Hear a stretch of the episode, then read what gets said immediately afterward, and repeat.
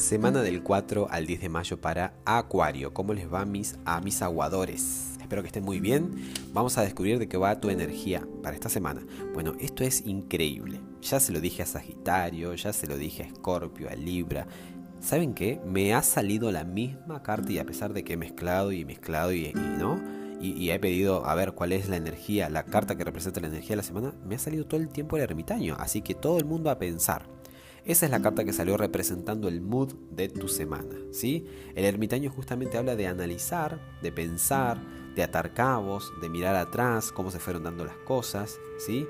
Em, de ir entendiendo cómo es este proceso, esto nuevo que estamos viviendo como humanidad. Entonces, es una semana para pensar y para analizar todo. Tiene mucho sentido, lo mismo que le decía a los otros signos, ¿no? Porque tenemos un evento que es muy importante, que es la luna llena en Escorpio.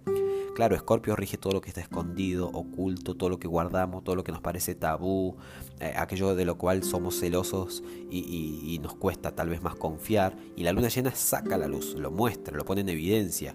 Puede implicar un cambio, un, cierre de ciclo o también una, justamente es un darse cuenta. Pero bueno, tiene sentido esto de pensar y analizar todo, ¿sí? Eh, tal vez como se han estado dando las cosas a nivel personal, a nivel de este, inversiones de tiempo, de dinero. La carta que por cierto te sale a aconsejar es el mago, ¿no? Que seas consciente de que tenés todo lo que tenés que tener para avanzar, para ponerte metas, para proyectar, ¿sí? Y animarte a más. Estamos en una temporada en la que es Tauro, ¿no? Y el sol en Tauro te pone la atención. El sol es, mi, atención está puesta en la antorcha, es una, es una inyección de energía, ¿no? El sol en Tauro en tu zona eh, de valores, de, de, mundo interior, ¿no? En tu diálogo interno. Hay como un enfoque, como acuario, en, a ver, me hablo a mí mismo, cómo están hechas, mis, cómo están mis bases, cómo están plantadas mis bases, en qué estoy creyendo, qué me digo a mí mismo, a mí misma, ¿no? El diálogo interno también puede aplicar a la familia, ¿no? A todo lo que es íntimo, cerrado, a la raíz del asunto, de la vida. La raíz de la vida puede ser tus tu, linaje, tu familia, tus padres o incluso tu diálogo interno, como te digo. Eh, el sol me hace que pongas, bueno, que busques seguridad en eso, sol en Tauro, que Acuario se ponga y se enfoque en atender su hogar, tanto literal, mamá, papá o si no los hijos, como eh, en sentido figurado, ¿no? Es decir, tu hogar, tu mundo interior, Eso es como, eh, como está representada esta, esta zona Tauro. Pero la luna llena, la luna es necesito imperiosamente algo. En Escorpio cae en tu zona de eh, profesión o desarrollo social, o si no es profesión o desarrollo social puede ser ambiciones o emancipación o florecimiento, ¿no? Mientras que uno es la raíz del árbol, Tauro, Escorpio es la copa del árbol.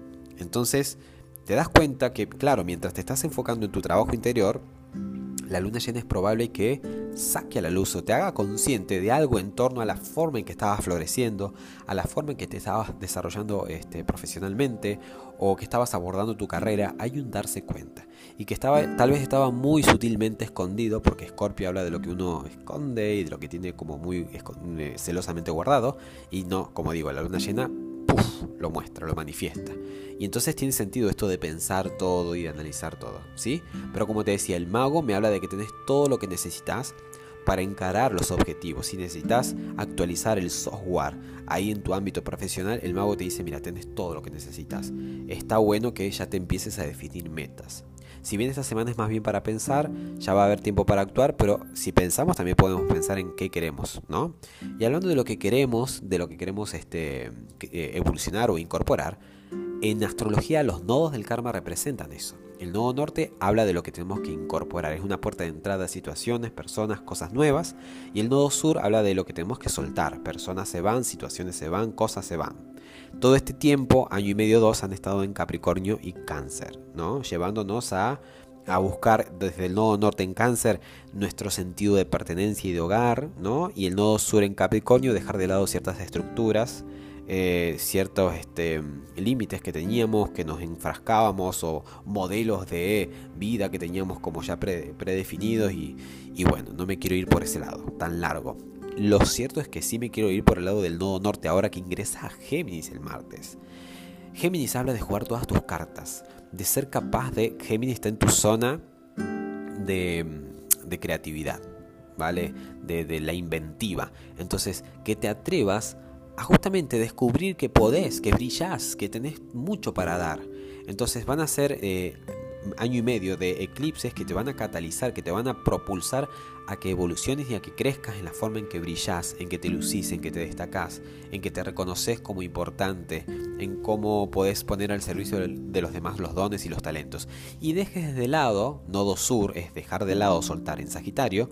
Sagitario es el signo de la verdad, de la cosmovisión, del panorama que tenemos de algún asunto en particular. Entonces, dejes de lado algunas creencias que tengas en torno a, bueno, lo opuesto, a esto de de ser el líder del grupo o de cómo es que estás impactando a tu grupo o a tu sociedad o a, tus, a tu forma de innovarte. ¿Cómo es tu forma de innovarte y cómo es tu forma de brillar en un grupo? Primero que nada tenés que estar enterado de que hay un montón de formas de que te puedas manifestar y que puedas crecer y expresarte. Nodo norte en Géminis, muchas formas.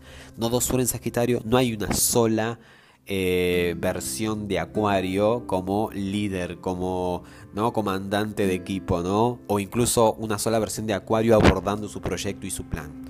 Es tiempo no justamente de actualizar ese eje. Y los eclipses van a.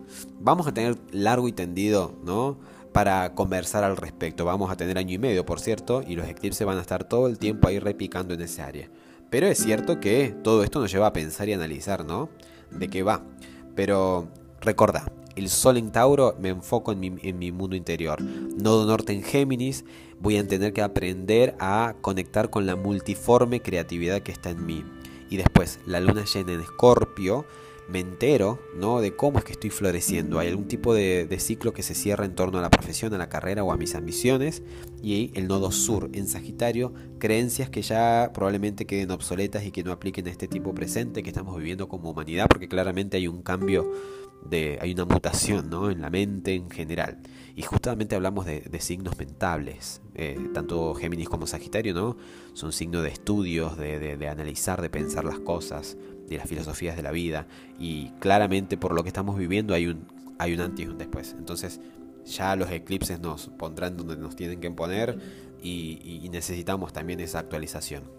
Bueno, Espero que tengas excelentísima semana, te dejo un fuerte abrazo y estamos interactuando. Sabes que cualquier cosa me puedes contactar, incluso te invito a que comentes en el feed si me estás viendo, escuchando en Instagram. Gracias por escucharme en Spotify y ya que está te invito a que visites la página que por, ya fue lanzada esta semana, bupeston.com, www.bupeston.com. Bueno, un fuerte abrazo y muchas gracias como siempre.